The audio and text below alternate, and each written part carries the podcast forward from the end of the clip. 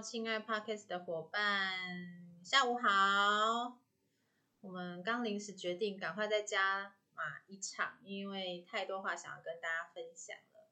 嗯，也是因为有很多人有些呃事情急着敲碗，然后想要问 Summer 这样子。那我想说，等一下有机会的话，就跟大家整理分享一下。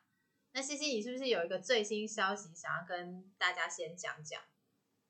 嗯，就是那个美国的众议院今天已经拍板通过了中概股的中概股必须要遵守美国审计的规定法案。就上次我们讲的，它必须要什么三年通过它的审查，它必须政府没有控管，他必须要提出这样子的保证。那今天已经拍板定案了，现在就是等着要送进白宫让特朗普签名。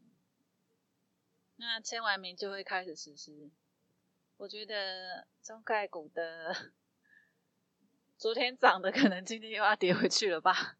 是这样子哦。但我真的觉得，嗯，这可能也是你像上次讲的啦，他们美国也是必须要保护一下他的美国投资人，对吧？因为他们本来对于就是中国的诚信度来讲是有些。应该讲很大的质疑是真的有，对啊，嗯，是很大的质疑，因为变得他们不知道他们买的东西到底是什么嘛。而且我觉得，因为上次蚂蚁金服的事情，已经让让一些股民有一些伤害了。哦，真的，我不太知道那里面的组成是谁，但是我相信。不管是中国的投资客跟其他外国的，或是一些甚至是外国的一些比较大的基金组织、资本市场，已经都磨刀霍霍进场，可能都已经持有多少的股份，就居然就这样被卡了。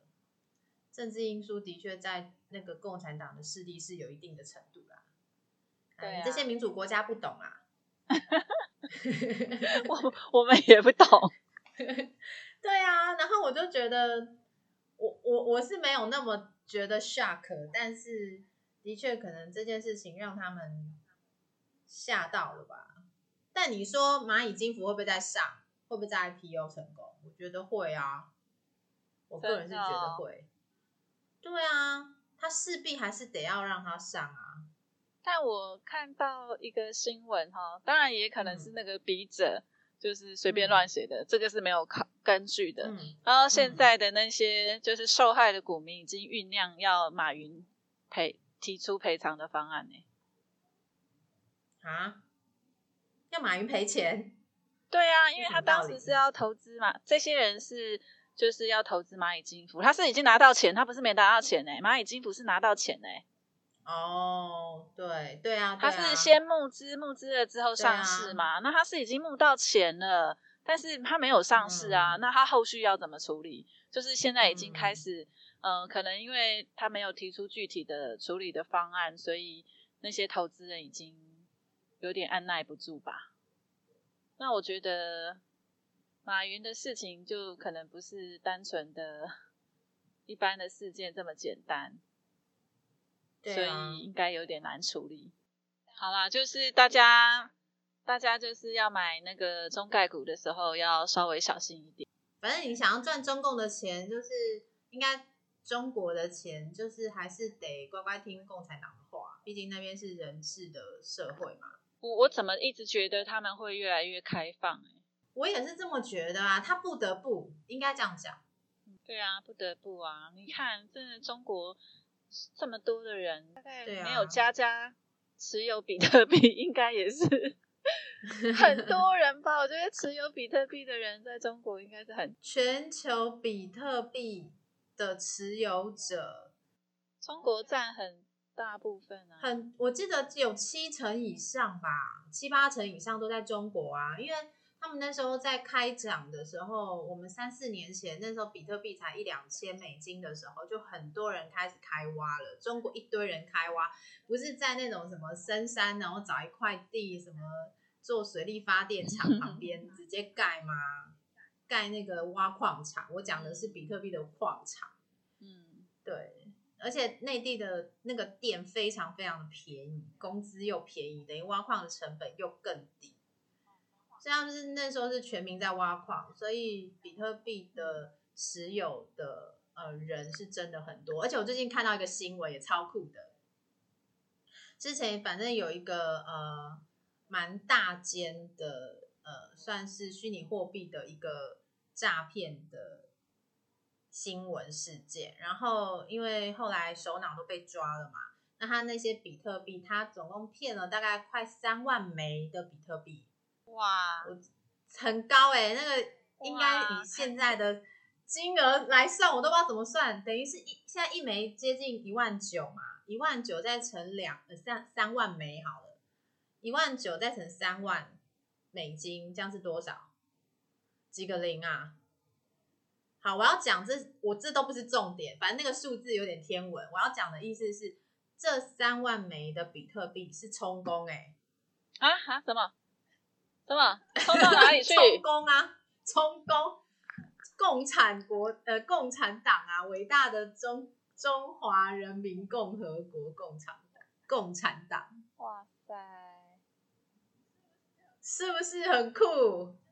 我觉得，我觉得你看台湾要收税收的那么辛苦，然后虽然中华民国万万岁，但是你只要抓到一个大咖，像这样子的一个大咖，我靠，真是。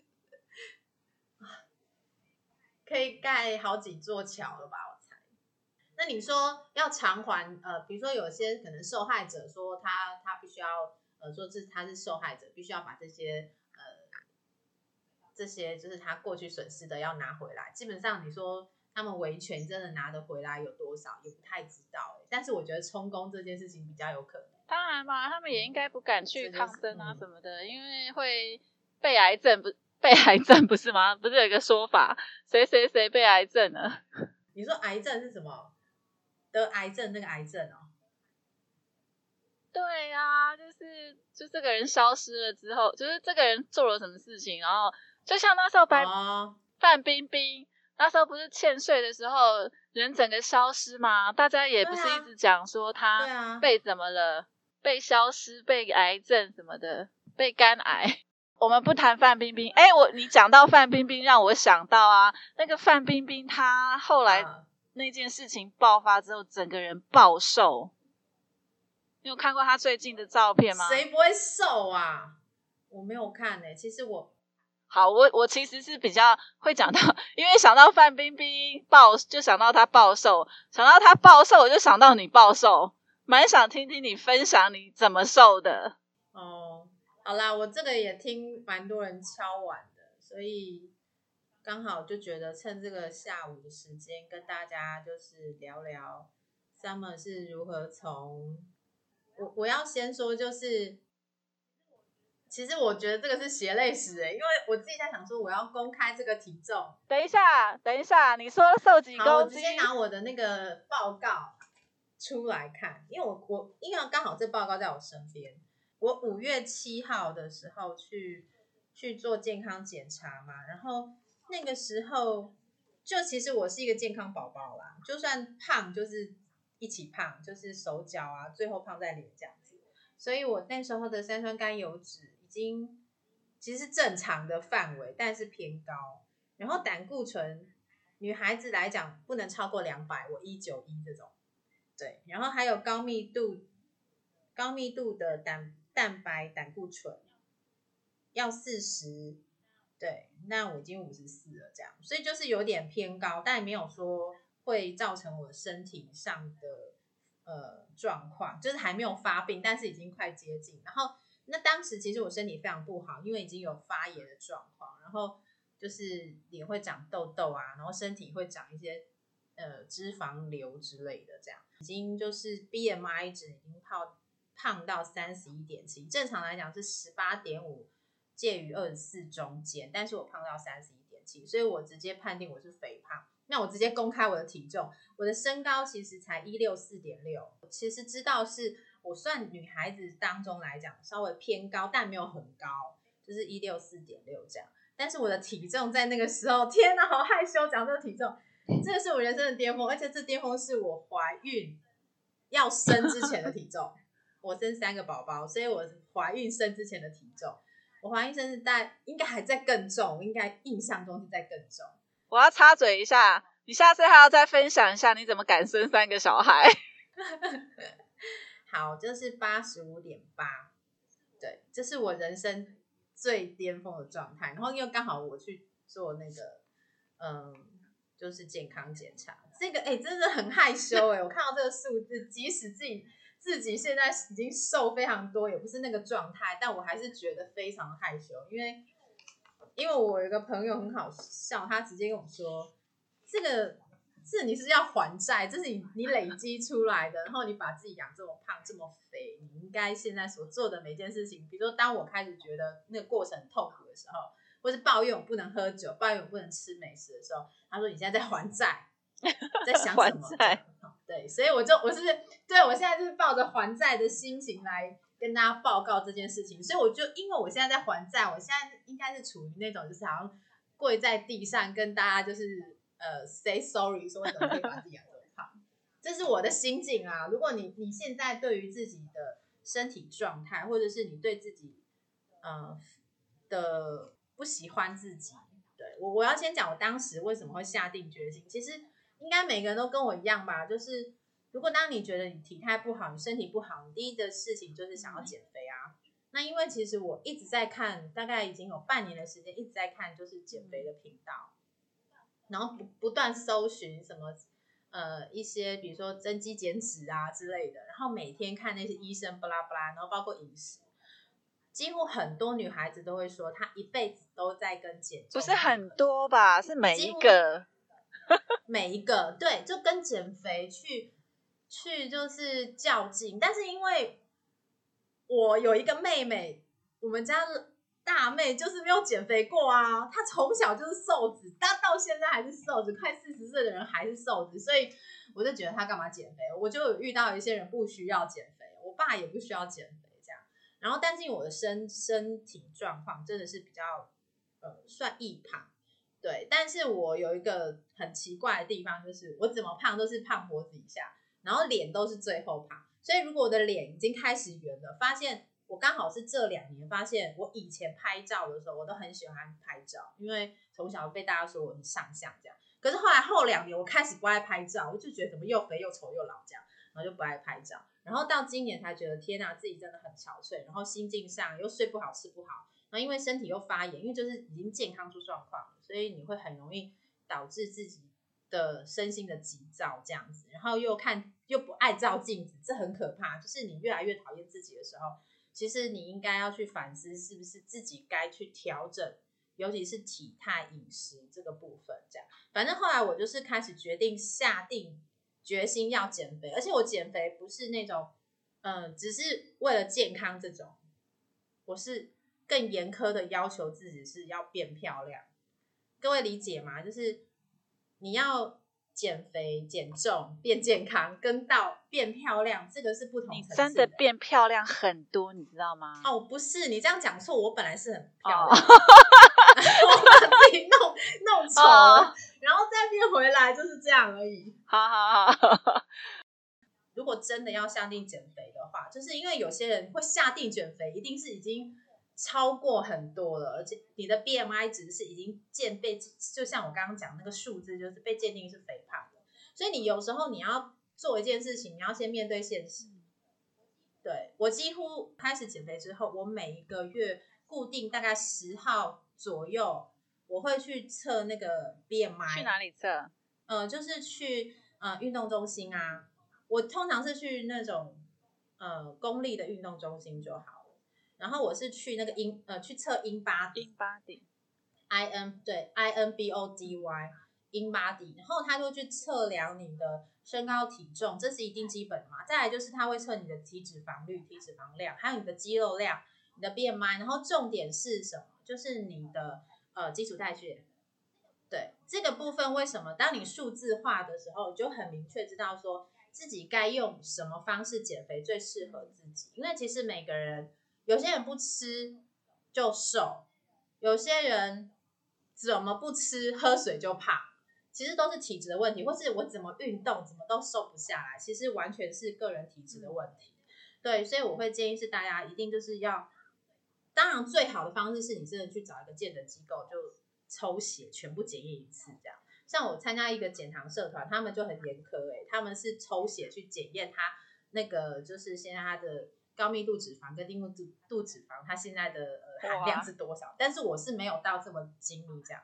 好，反正我就讲一次，就是说我现在的成效啦，就是距离，因为现在十二月，但是我最近的 BMI 十，呃，我我的 In Body 是在十一月十二号最近的这一次测，那我十二月的还没有测，但我最近量次体重大概已经是六十八公斤，所以大家算算，八十五点八到现在六十八，是不是总共减了呃十七点八公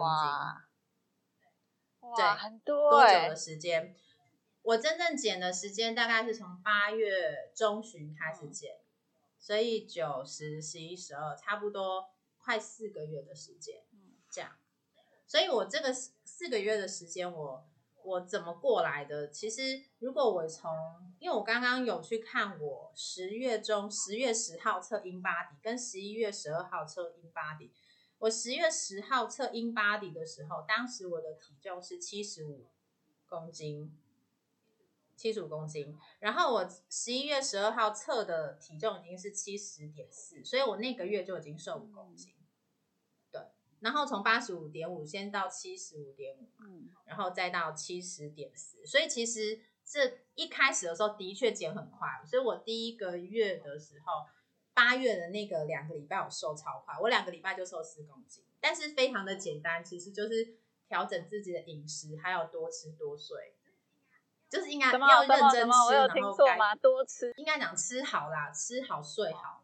那我讲的吃好，不是说你要吃的很丰盛，而是说你要吃健康，一定就是要吃原型食物，这个是一定是大家只要听到那个呃减肥就是该做的事情。可是其实我不是那种。都要每一个去斤斤计较什么卡路里这种，对，因为我我知道我的体质就是，如果瘦太快或者是瘦的不健康，吃的不好的话，皮肤就很很很容易蜡黄啊，然后变丑。因为我刚刚讲我的条件是要变漂亮，不是只有瘦身，不是只有健康这样而已，我要变漂亮，所以你的皮肤状况你一定要注意好，所以你一定要吃好睡好。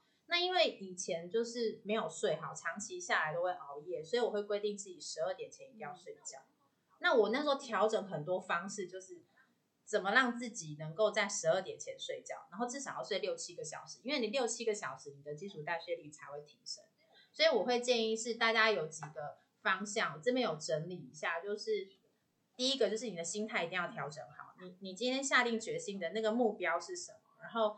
很明确，就是说到做到。如果你这件事情做不来，其实会常常做做考验哦。比如说我刚刚去吃饭，我明明吃完那个呃面，然后我想说，可是我好想吃点点，超想吃点点。去微风的一楼走一圈，很奇怪，微风的一楼只要走一圈，我通常都没有想要买那些甜。什么？这个我觉得他们应该是不是有一个新顺成在那吗？看到他的手工饼干不想吃？我不知道为什么完全不吸引我，他们的柜位设计有问题。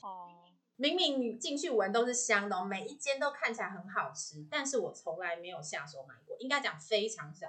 就是从我就是决定下定决减肥的那一刻到现在，几乎没有什么。所以我觉得心态调整第一个是很重要，一定要调整好自己的心态，而且是下定决心做到。那也当然最好是你有一个老师啊，就是有一个人会告诉你该怎么做。你不一定要去找什么减肥教练，不用，你只要找一个就是他。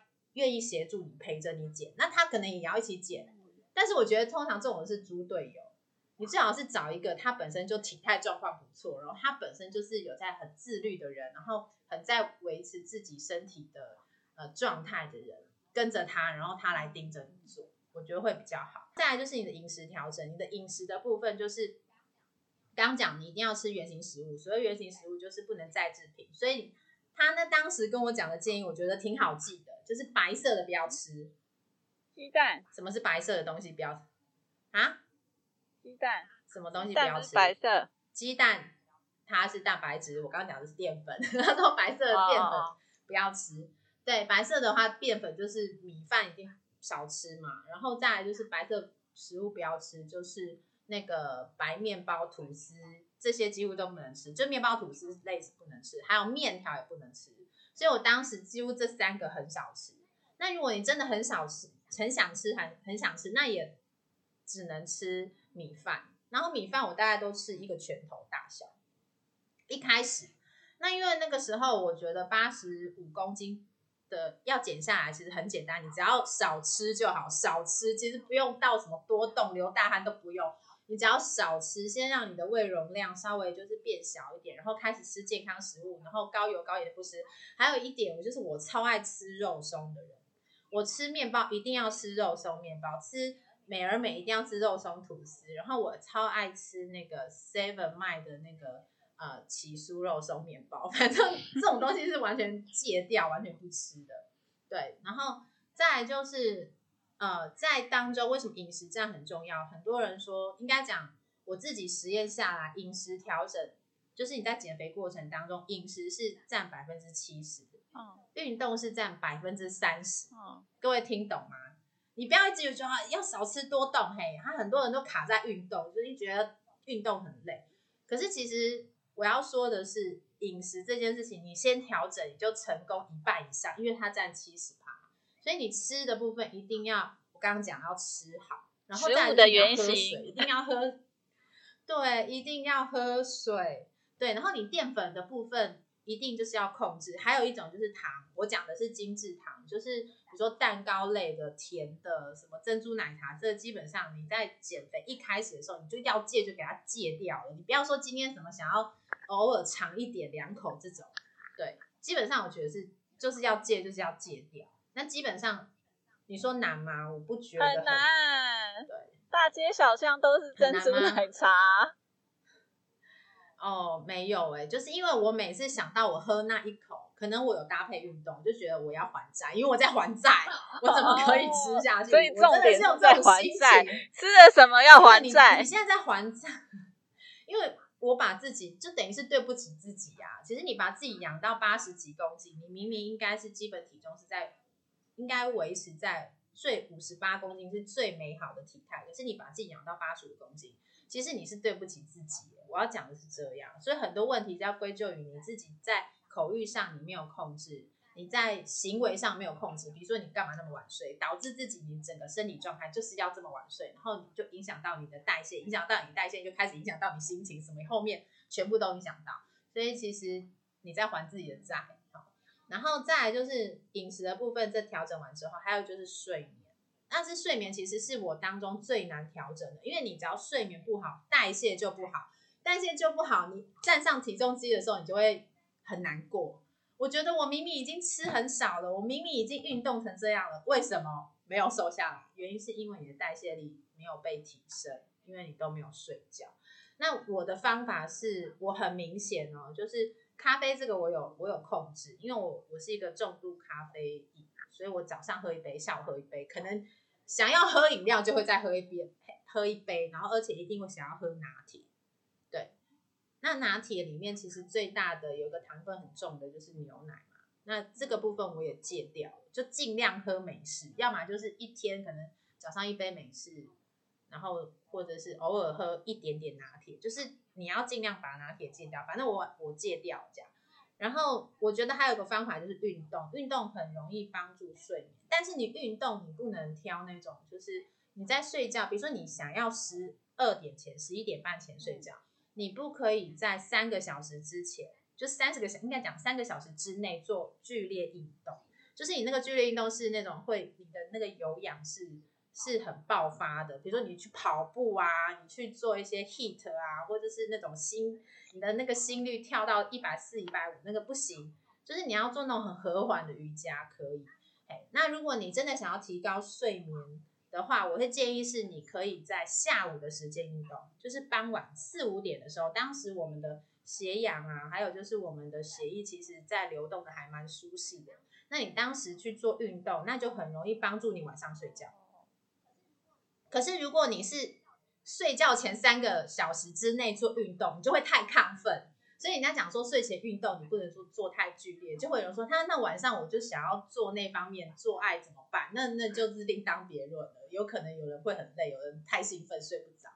对，然后还有就是饮酒，这一定是要戒掉。这个在你减肥过程当中，饮酒是不行。但是我听过有有个说法，我也相信应该就是这样讲，就是你可以喝蒸馏酒。什么是蒸馏酒？就是像 whisky 这样的酒，就是纯度比较高的那种单一纯麦的 whisky 是可以喝的。但是你可以喝酒，但你不能吃下酒菜。比如说。有些人想要喝红酒，可以喝一杯 OK，但是它热量其实已经比蒸馏酒高了，因为它有糖分。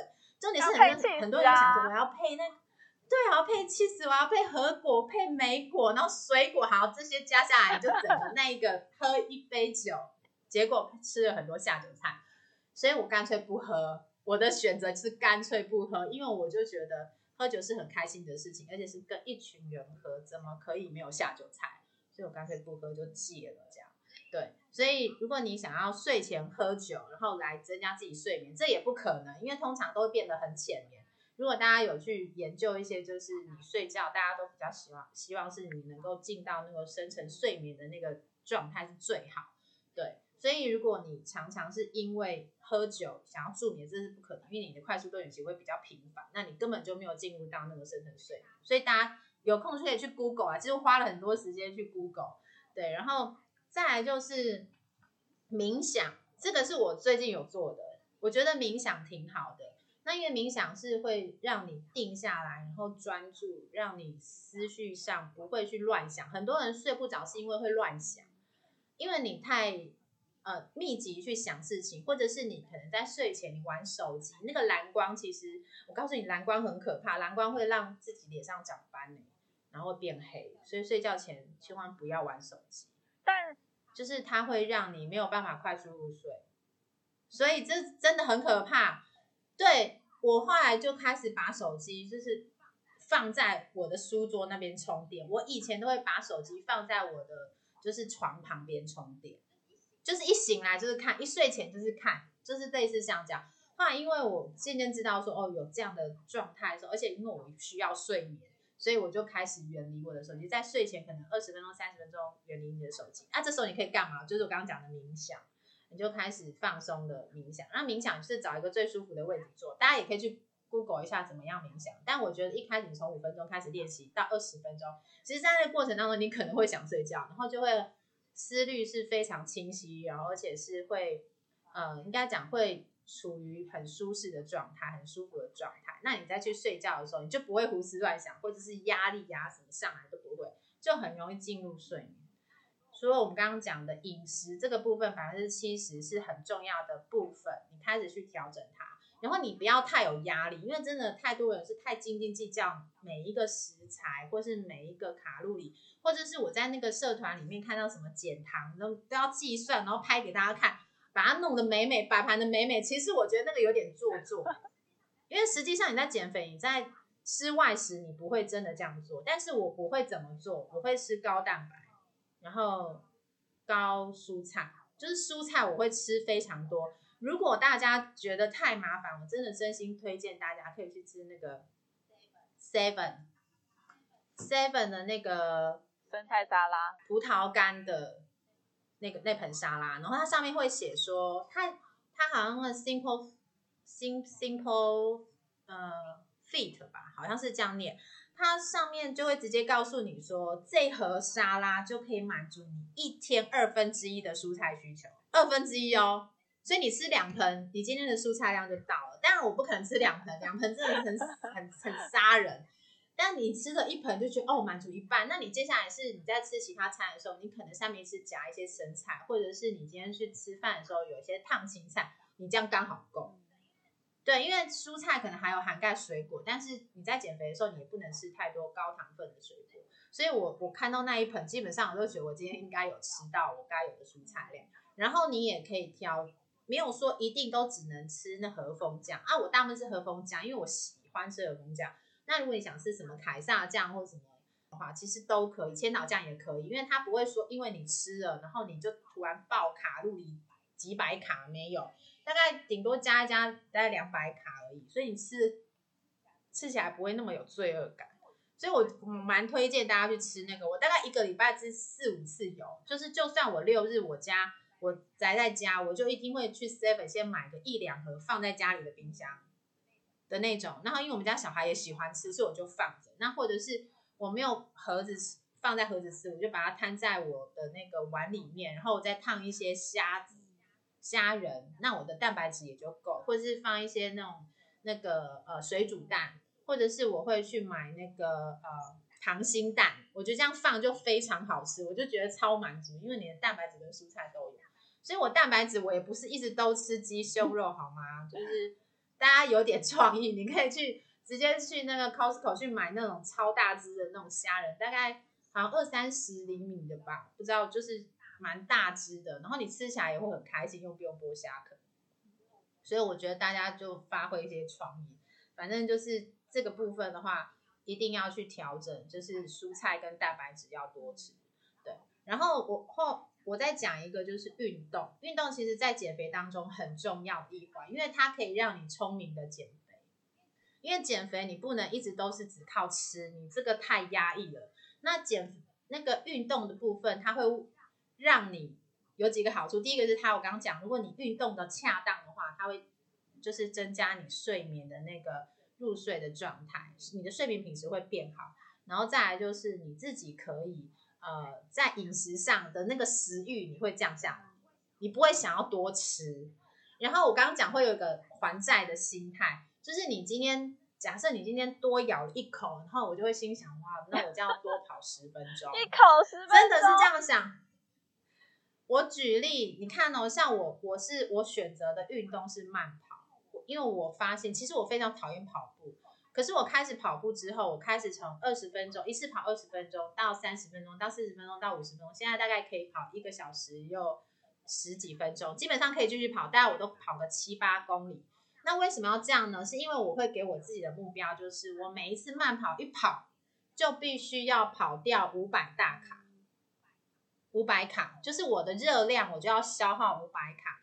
那平均下来，我就换算，就是三十分钟你可以消耗大概两百五十卡，那一个小时就是五百卡，我是这样算的。等于是我有一个嗯 seven 的那个那个什么肉松面包，起酥肉松面包可以吃，因为起酥肉松面包大概四百多卡，四百多卡而已，就等于是我可以尝掉那个那个运动的耗能。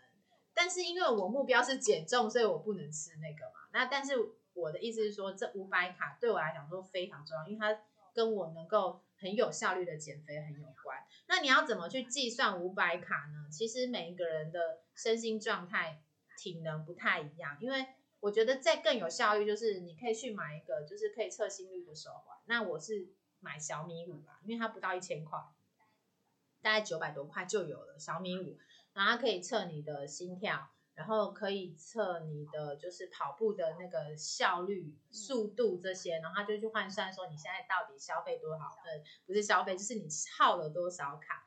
然后再来有一个还不错的状态，就是呃，因为其实你在运动的时候，它有一个很棒的过程叫做后燃效应，就是你运动，比如说五百卡，它会在帮你，你在走路喽，你已经没有在运动哦。它会帮你增加百分之十，就等于是有五十大卡是后燃效应帮你冲出来的。你会不会觉得自己赚到的感觉？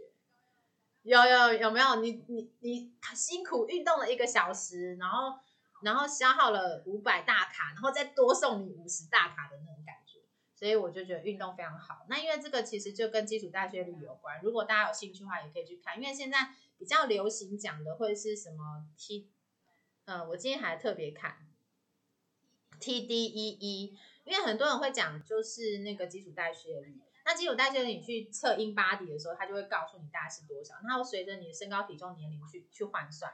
那如果你又再加上运动，你是你是轻量活动跟中度活动，高度跟非常高度又有差别，它会提高你的整个基础代谢率。所以你有运动就会提高你呃。成功减肥的可能，所以运动运动非常非常的重要。对，好，所以这个是我讲的啦。那如果说你要再讲再深的话，我觉得大家其实现在 YouTube 上面有非常多的呃人会去去讲，对，你要怎么去运动。但是我会推荐几个，我觉得我最近如果我真的没有时间运动，或者是我没有空去这样子跑一个小时的话，我就会在家里运动。在家里运动的话，其实你呃可以做的话，就是找 YouTuber 他们去做一些可能二十分钟到三十分钟的运动。那因为我现在是已经可以做到就是比较高强度、中高强度的运动，所以我会去找 HIIT HIT。对，那如果大家知道什么样的运动啊最有效，我这边跟大家讲几个，我直接说很很就是比较简单的跳绳，真的是跳绳啊？不是，是 HIT H I I T，就是间歇性间歇。现在讲的高强度间歇运动，它其实高强度间歇运动，它那个还蛮厉害，就是它不会让你运动的太累，它就是让你可能提高你的心跳之后，它会一分钟。然后很强度的运动，然后剩下的三十分三十秒是让你休息，然后再提高运动一分钟，然后三十秒，这个叫间歇运动。然后你会以为说你有休息，它只在欺骗你的身体。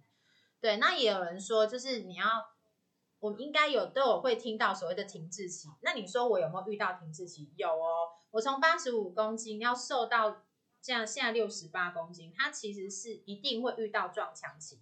因为它只要你下降十趴，比如说我从八十五公斤减了减了八公斤，他你的你会遇到撞墙期，就是没有办法再瘦下来，就每十趴就会遇到这种状况。那因为我当中我只要遇到停滞期，我就会就会开始还是持续运动，但是吃的部分我还是去调整。当然有很多人说什么欺骗餐，你要骗你的身体说，其实你的基础代谢率还是还是有在消耗，所以你必须呃。还是得要提高你的那个消耗率，这样子，其实就是你要持续运动。然后像他们就会告诉我说，你可以去做这个高强度间歇运动，就是一下强一下慢，一下强一下慢。所以像我跑步的话，我有时候不会一次一个小时全部跑完，我会一个小时跑跑一公里的时候，我就会休息一分钟，我可能就是走路，把我的心跳本来是一百每分钟跳一百四十五下，我会跳变成，比如说跳成。一分钟一百下，走了一分钟之后就又开始快，然后一下下又开始慢，所以其实有点像欺骗你的身体去调节它的基础代谢嘛，因为这个身体其实也是要保护一个自己的机制啦，所以大家可以去搜寻这个高强度的间歇运动 HIT H I T，然后再来就是第二名的耗氧呃消耗的那个运动就是游泳。对，如果大家喜欢游泳的话，可以去尝试。那第三名就是慢跑。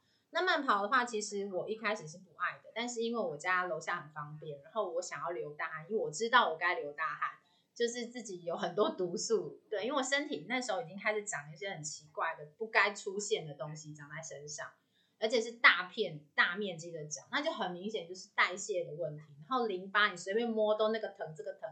我相信很多女生。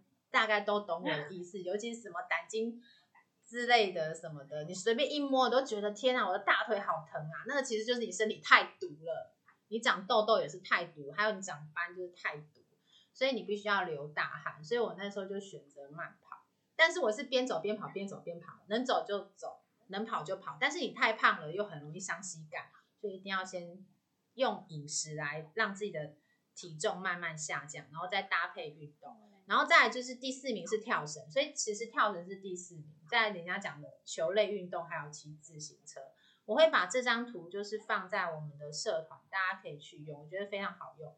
然后再来就是我刚刚讲，你一定要科学的方法，就是你建议如果你是要有效率的减肥，你就去买一个小米手环，对，然后你用你的心率去调整你的运动状态，那你可以维持你的运动。呃，这边有一个公式，它就是说，你的最大心率如果是两百二十，你就减你的岁数，好，这就会是你的最大心率。然后呢，再乘上百分之六十到百分之八十，就是你的燃脂的最有效的心率是，比如说以这个三十岁的女生来讲，她是两百二十减三十，就是一百九十次每分钟。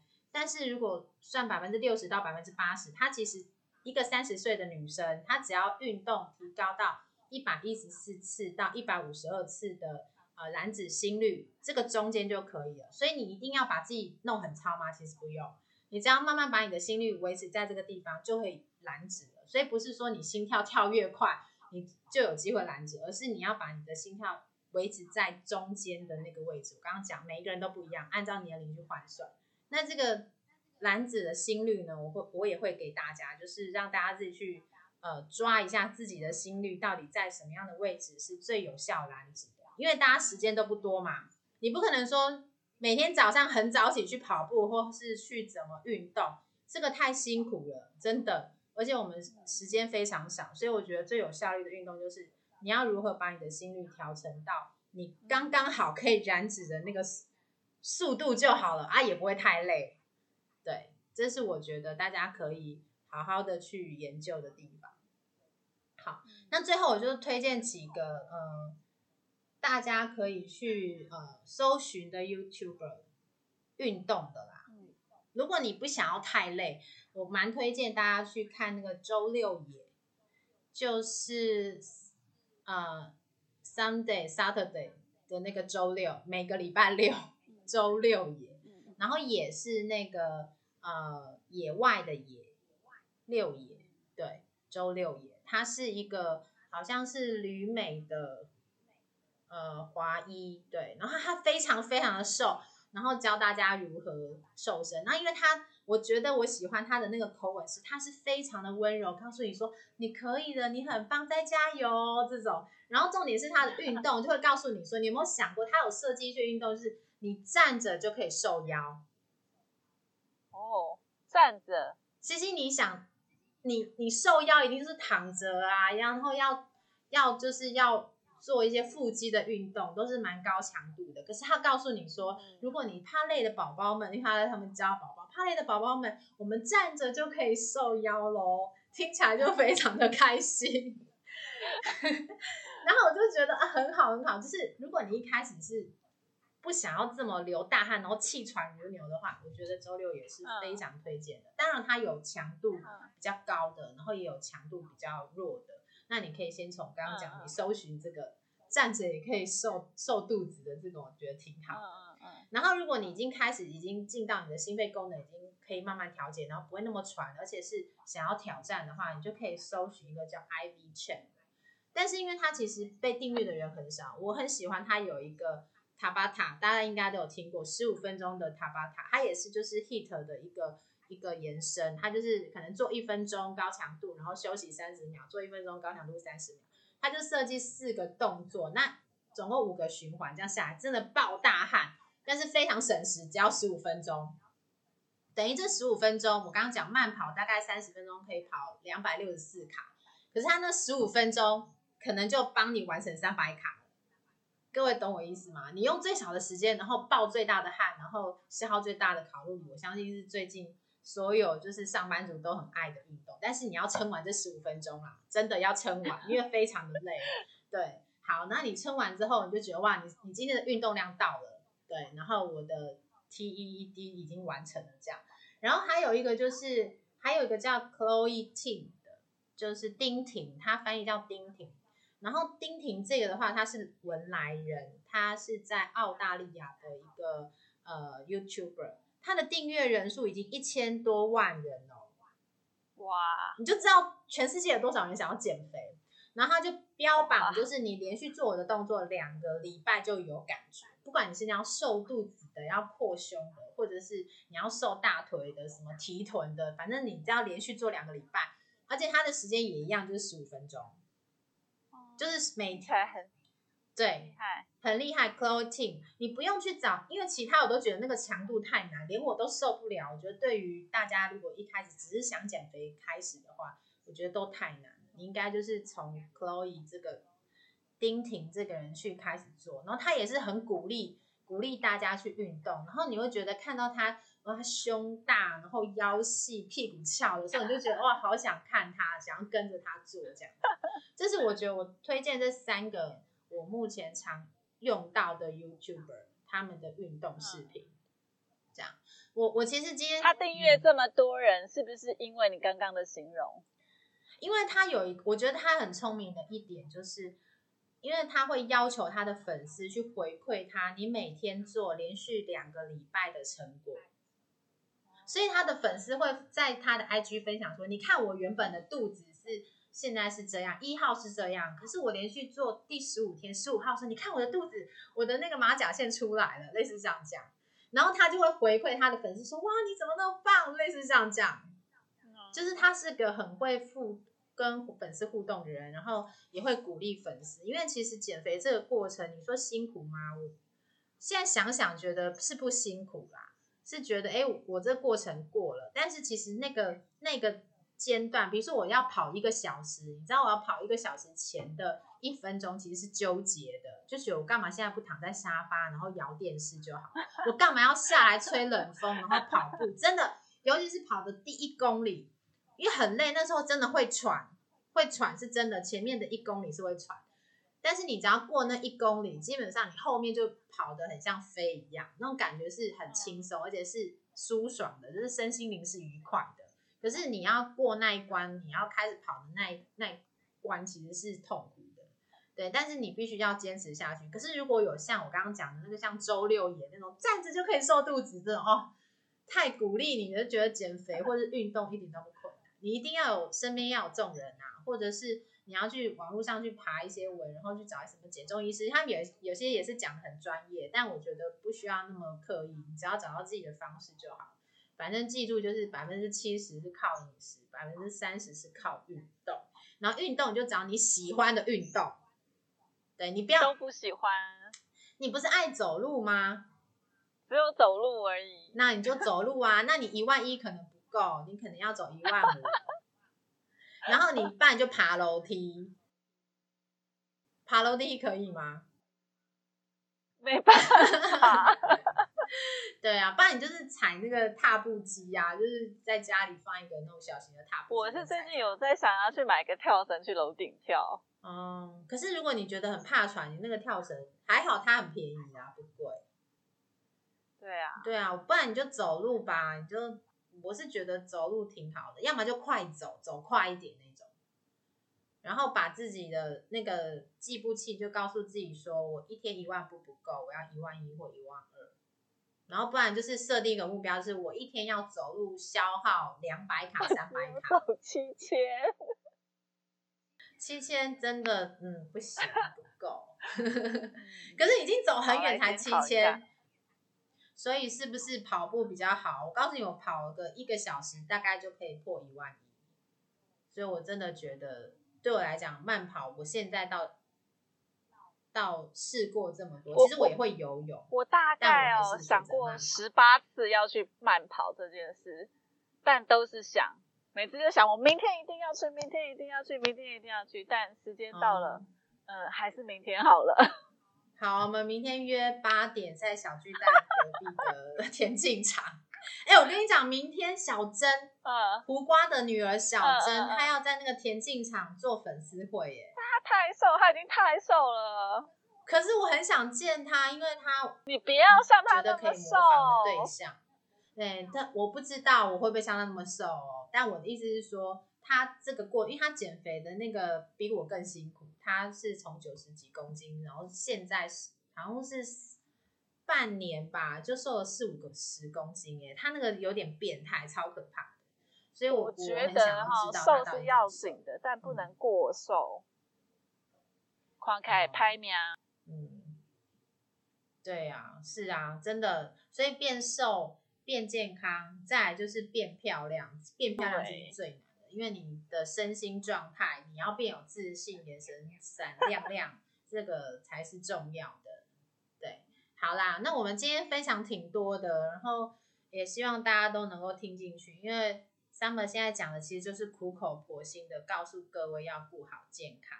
然后要变有自信，然后不管是你是男生就要变帅，女生就要变漂亮，就这样喽。